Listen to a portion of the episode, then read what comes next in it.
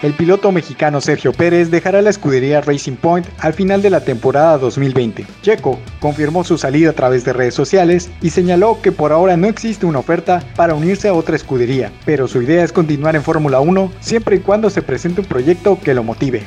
En otras noticias, este jueves inicia la temporada 2020 de la NFL con el partido de los campeones Chiefs de Kansas City y los Texans. Para este juego, se permitirá el acceso a 16.000 aficionados en el estadio Arrowhead de Kansas City, algo que no será posible en otras ciudades debido a la contingencia sanitaria.